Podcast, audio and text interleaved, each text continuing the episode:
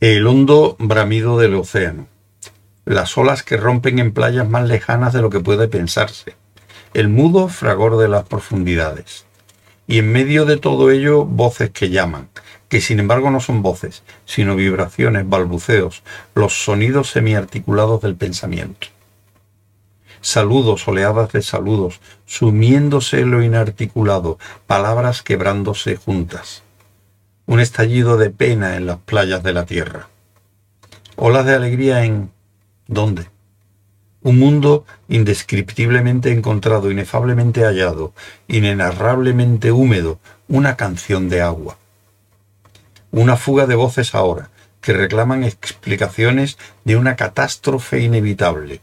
Un mundo que se destruirá, una ola de desamparo, un espasmo de desesperación. Una caída mortal. Y de nuevo se quiebran las palabras.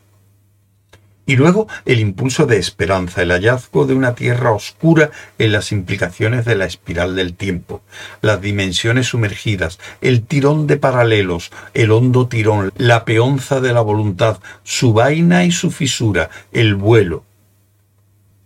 Una tierra nueva que se sustituye sin delfines. Y entonces una voz muy clara. Esta pecera os la entregó la campaña para salvar a los humanos. Os decimos adiós. Y el sonido de unos cuerpos largos y pesados, perfectamente grises, que se precipitan a un abismo desconocido y sin fondo, con risitas quedas.